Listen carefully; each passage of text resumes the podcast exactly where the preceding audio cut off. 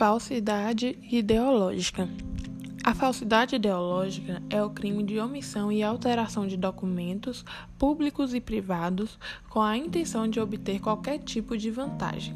Está instituído no artigo 299 do Código Penal. A pena de reclusão é de 1 a 5 anos, mais multa quando comprovado o crime de falsidade ideológica.